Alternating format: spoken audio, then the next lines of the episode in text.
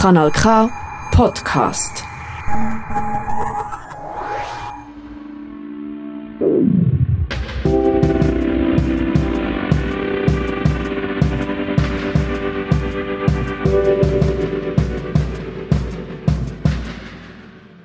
Also ich heiße Eduard Mitsuri, ich äh, wohne in Menziken, Kanton Aargau und ich bin drei Jahre so in der Schweiz und ich bin 21 Jahre alt. Ich bin jetzt Abgewiesene in der Schweiz, deswegen kann ich nicht in zum Beispiel in der Schule gehen. Nach 16 Jahren kann man nicht mehr äh, eine Lehrstelle machen oder äh, arbeiten mit einem Lohn, kann man nur freiwillig arbeiten.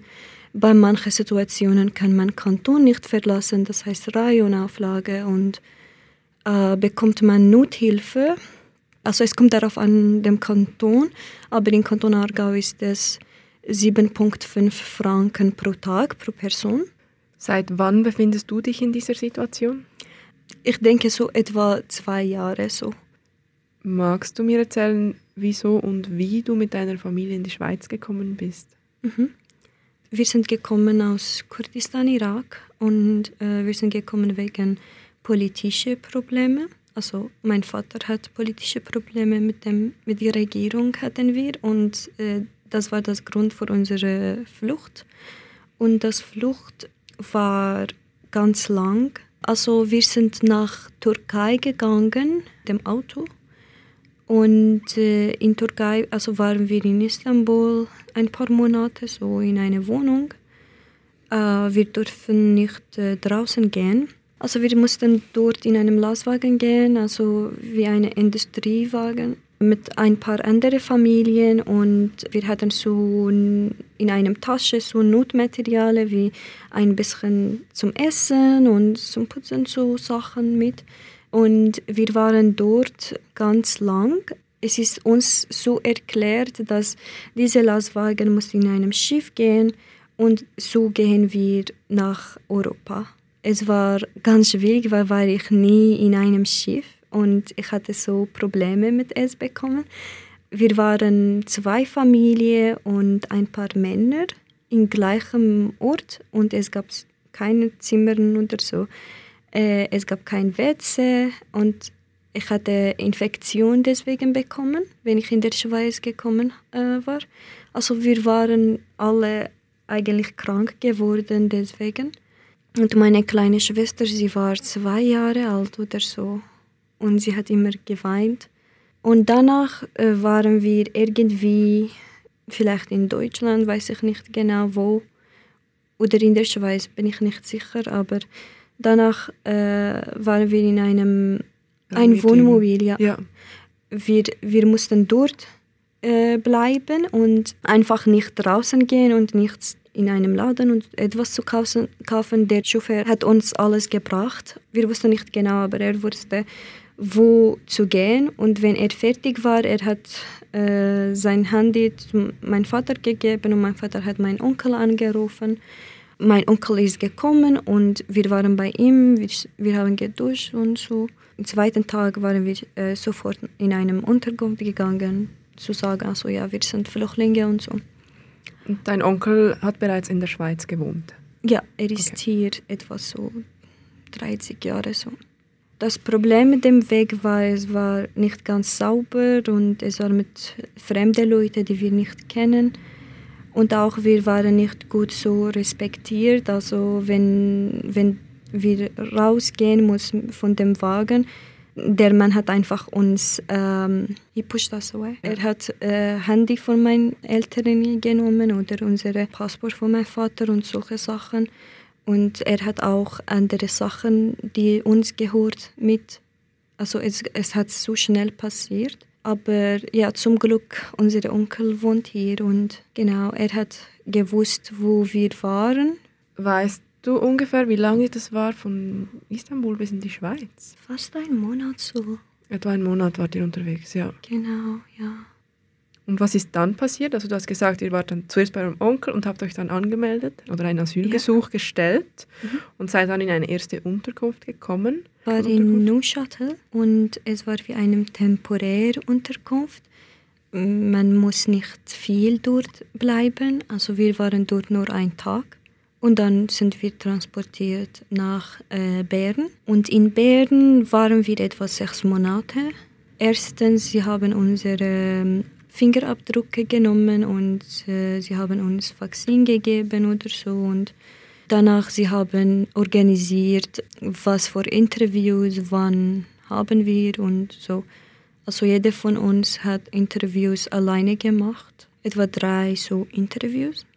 Am Anfang ähm, gab es nur eine Frau und einen Übersetzer. Wir hatten immer Probleme mit dem Übersetzer, weil Sie haben nicht verstanden, dass äh, in Kurdistan gibt es drei Dialekte.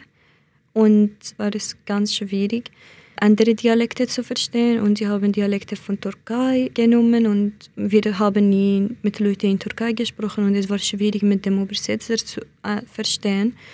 Erste Interview war einfach wie eine Vorstellung. Und auch die Informationen, die in meinem ID waren, einfach wieder gefragt. Es dauert nicht zu lang, es dauert so 40 Minuten so. Und danach mussten wir warten nach zweiten Interview. Und mit zweiten Interview war es über den Flucht. Wie sind wir nach der Schweiz gekommen? Das dauert etwa eineinhalb Stunden bis zwei Stunden, es kommt darauf an. Und mussten wir immer noch warten, bis, äh, also weil Sie mussten eigentlich suchen, ob sie unsere Fingerabdrücke in anderen Ländern haben. Sie mussten bestätigen, ob das stimmt. Wenn das stimmt, wir müssen in einem anderen Weg gehen, also andere Interviews machen, ob wir zurückgehen müssen oder nicht. Aber sie haben keinen gefunden. Wir hatten keine in anderen Ländern. Wir haben einfach gewartet bis dritten Interview. Mit dritten Interview ich und meine Schwester haben nicht gemacht, weil wir hatten nicht viel Informationen dazu. Wir haben einfach mit der Anwältin darüber gesprochen. Wir wussten, dass wir unser Land verlassen haben wegen politischer Gründe, aber wir wussten nicht genau, was passiert ist. Unser Vater äh, wollte uns nicht äh, sagen. Äh, mein Vater und Mutter haben diese Interview gemacht und diese Interview sind Fragen und so wegen die Zeitpunkte, wo bist du, was hast du gemacht, bis du hier gekommen bist. Das dauert etwa acht Stunden oder neun Stunden so. Das war nicht nur einmal. Mein Vater hat etwa zwei, dreimal diese gleiche Interview gemacht. Also bei mir und meiner Schwester, wir haben gehört die Geschichte von der Anwältin. Sie mochte, sie, sie mochte uns fragen, was passiert ist. Und wir haben gesagt, wir wissen nicht genau. Und ja, sie hat uns gesagt, was passiert zu meinem Vater. Und das war ganz schwierig für uns, weil wir hatten immer mein Vater gesagt, ja, wegen dir haben wir unser Leben dort verlassen und wegen dir, dass du uns passiert hast.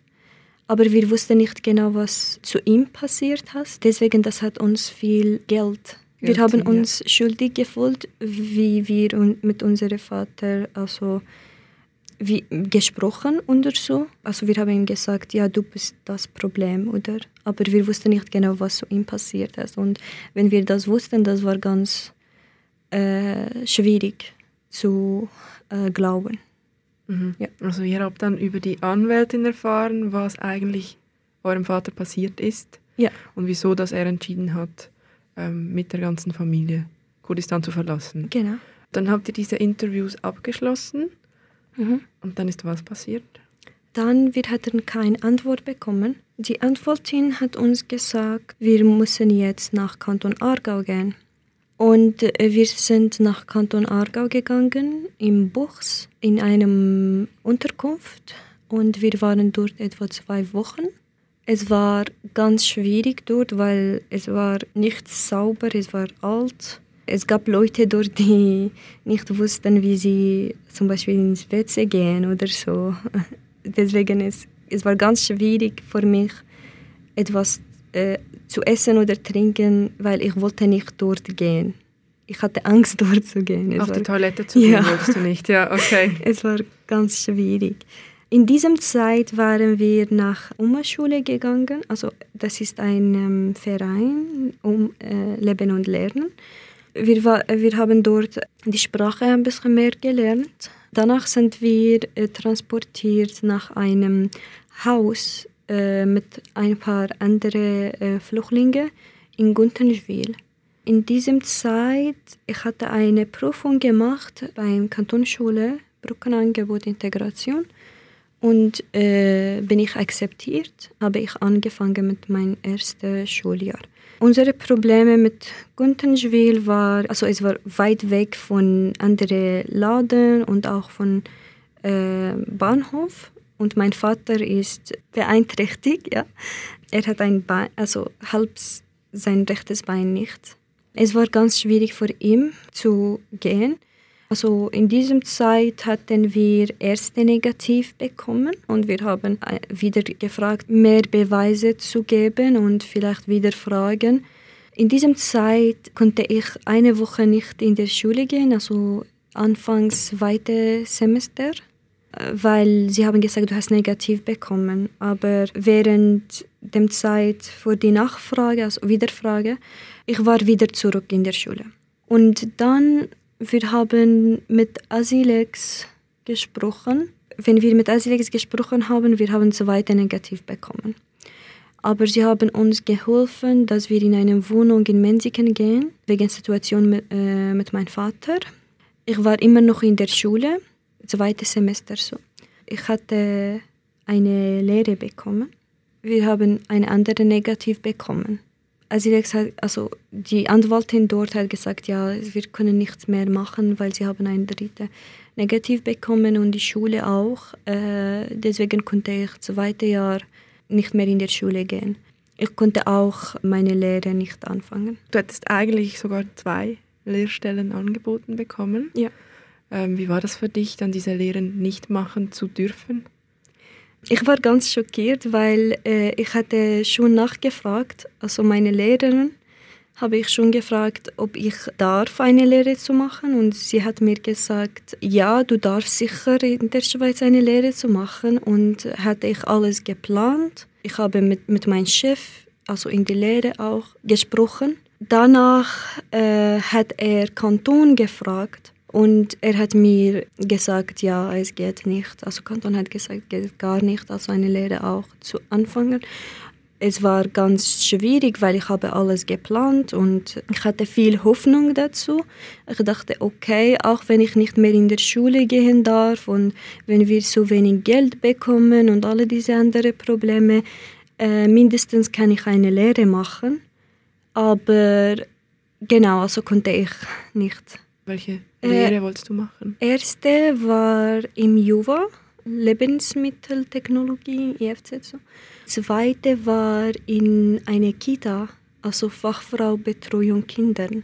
Mit welcher Begründung hat das, äh, das SEM, das Migrationsamt, den Asylantrag abgelehnt? Also für alle anderen in der Familie. Sie haben gesagt, ja, der Vater hat Gefahr, sie können zurückgehen ohne ihn. Also sie haben keine Gefahr. Äh, bei meinem Vater das Problem war, es gab ein Missverständnis mit den Interviews. Er hat etwas gesagt und es ist falsch übersetzt, weil er hat etwa drei von gleichen Fragen, also gleiche Interview gemacht. Jede also ein acht Stunden so lang. Dort steht, dass, dass mein Vater einen Fehler gemacht hat. Also mein Vater sagt, dass, dass gibt es keinen Fehler. Es war ein Missverständnis zwischen ihm und der Übersetzer. Es gibt eine Person, die das Interview führt, also die die Fragen stellt. Mhm. Die zweite Person, die übersetzt. Mhm. Und dann gibt beispielsweise dein Vater eine Antwort ähm, und die Person übersetzt das. Es gibt vier Personen. Vier Personen und die vierte Person ist dann die, die die Antwort aufschreibt, aber auf Deutsch. Auf Deutsch, genau. Okay, und am Schluss ist der Übersetzer der, der das Dokument, das Deutsch ist, direkt nochmal übersetzt. Für uns. Genau, und dann muss man einfach unterschreiben, das deutsche Dokument. Genau. Okay. Also das heißt, der Protokoll, äh, der Mann, der Protokoll schreibt, mhm. hört uns nicht, aber hört, sondern der Übersetzer. Genau. Weil er muss auf Deutsch schreiben. Genau. Also die einzige Person, die, die jemanden versteht, der von seiner Geschichte erzählt, ist der oder die Übersetzerin in diesem Moment. Genau. Weil der Übersetzer wollte nicht äh, alles lesen. Er hat einfach meinem Vater gesagt, ja, das, das hast du so gesagt. Also einfach schnell zusammengefasst und er hat gesagt, du kannst mir vertrauen. Es ist sicher nichts. weil mein Vater war auch müde nach acht Stunden so. Er hat einfach untergeschrieben und danach, sie haben das Grund gemacht, ja, dein Vater hat in einem Punkt etwas gesagt, aber in einem anderen Interview im gleichen Punkt hat er etwas anderes gesagt. Und das heißt, er lügt. Ja, und dann ist das die fehlende Glaubwürdigkeit die dann der Grund ist. Also man glaubt ihm nicht, dass die Geschichte genau. stimmt. Übersetzer auch hat eine andere Dialekt als uns. Er hat eine andere Dialekt von uns. Er, er war Kurde von Syrien und er war auch viele Jahre in der Schweiz. Für mich auch gab es immer so ein Missverständnis zwischen uns und die Übersetzerin, weil es gibt nicht viele Übersetzer von unserem Teil. Wie, wie ging es dir in dieser Zeit? Was hast du gedacht, als du dann jeweils einen negativen Entscheid bekommen hast? Ich wusste nicht wieso genau wir haben negative Entscheid bekommen, weil wir hatten Dokumente gegeben und so. Aber sie haben gesagt, die Dokumente sind nicht originell, deswegen wir äh, nehmen sie nicht. Eigentlich sie haben uns schnell ein Negativ gegeben. Es war ganz schwierig, weil ich hatte schon alles geplant mit der Schule, mit der Ausbildung. Und danach war es die Situation auch schwierig in der Familie mit meinen Eltern. Es war ganz schwierig und halt bin ich nach Therapie gegangen. Äh, meine Lehrerin hat empfohlen, dass ich gehen muss. Sie hat mir viel geholfen mit meinen Problemen. Ich hatte, äh, ich weiß nicht auf Deutsch, suicidal thoughts. Suizidgedanken, ja. Genau. Ähm, und deswegen bin ich nach einem ähm, Station gegangen in Bruck. Ich war dort zehn Tage mhm. lang und äh, dort hatte ich immer, also ich hatte mit einem Psychiater gesprochen. Wir hatten auch äh, Kunsttherapie oder Bewegungstherapie und wir hatten viele Aktivitäten und so und ich hatte wie einen ruhigen Platz gefunden mit den Leuten, die auch Probleme hatten und wir hatten immer miteinander darüber gesprochen und uns geholfen. Es war ganz schön mit den Leuten. Du hast jetzt schon zusammengefasst, eben was, was das alles mit sich bringt, als ähm, ausreisepflichtige Person in Margau zu leben. Magst du trotzdem noch ein bisschen genauer deinen Alltag beschreiben? Mhm. Was machst du? Ihr, behalt, ihr, erhaltet ja einen kleinen Betrag Geld, Nothilfe. Ähm, genau, wie gehst du mit diesem kleinen Betrag um? Für was gibst du ihn aus? Mit was beschäftigst du dich sonst? In der Woche ich bekomme 20 Franken, weil ich bezahle die andere, also mit der Familie, wir bezahlen zusammen einen Teil von unserem Geld für dem Haus, also Sachen, also Materialien, die wir brauchen und auch äh, Essen, wenn wir also Essen kaufen und Lebensmittel und so. Deswegen habe ich immer 20 Franken pro Woche. Das gilt nicht also für zum Beispiel Zugtickete und so. Deswegen habe ich viel gefragt und gesucht, welche Organisationen sind offen, mir zu helfen wegen die Zugtickete, weil ich arbeite freiwillig in Aarau viel und ich brauche immer so ein Monatsabo äh, hin und her. Und deswegen, ich hatte Glück, eine Organisation zu finden und manchmal sie sagen, sie bezahlen nicht mehr und dann muss ich eine andere suchen. Also eine Organisation bezahlt von meinem Zugticket von Menziken nach Aarau und alles andere bezahle ich von diesen 20 Franken. Draußen zu essen und so. Oder Kleider manchmal, ja.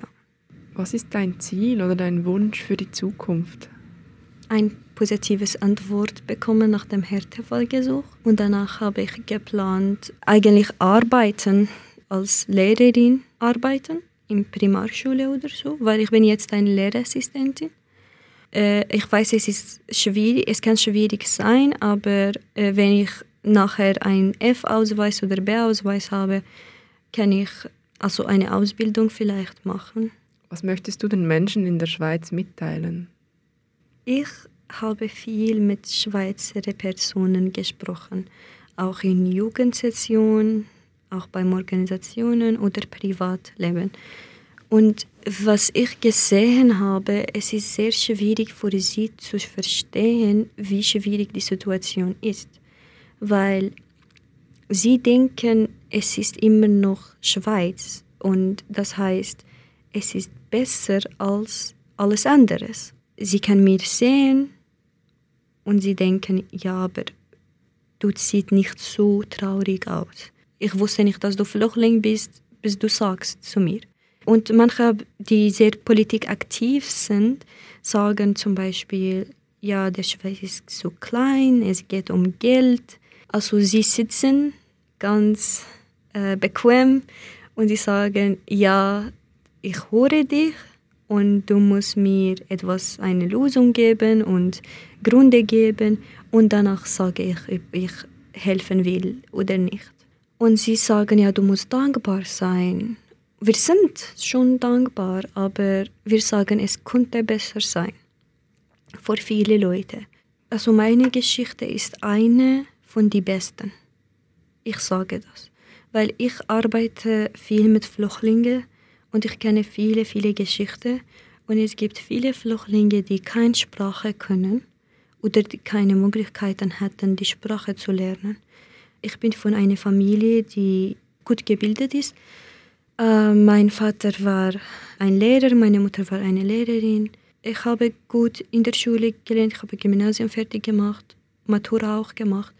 Also das heißt, wir sind gut gebildet und wir hatten schnell verstanden, was die Situation war. Wir haben immer nachgefragt und immer probiert zu wissen, wie funktioniert mit dem System. Deswegen das hat unsere Situation ein bisschen einfacher gemacht als Leute, die nie wissen, was passiert. Sie wissen nicht, wo sie gehen, wieso gehen sie dort, mit wem sprechen sie. Sie wissen gar nichts. Oder auch sie wissen die Sprache nicht. Und danach sie wissen ihre Rechte nicht. Und deswegen sie bekommen viel, viel mehr Probleme, weil sie können nicht sagen, das ist mein Recht. Sie wussten das nicht.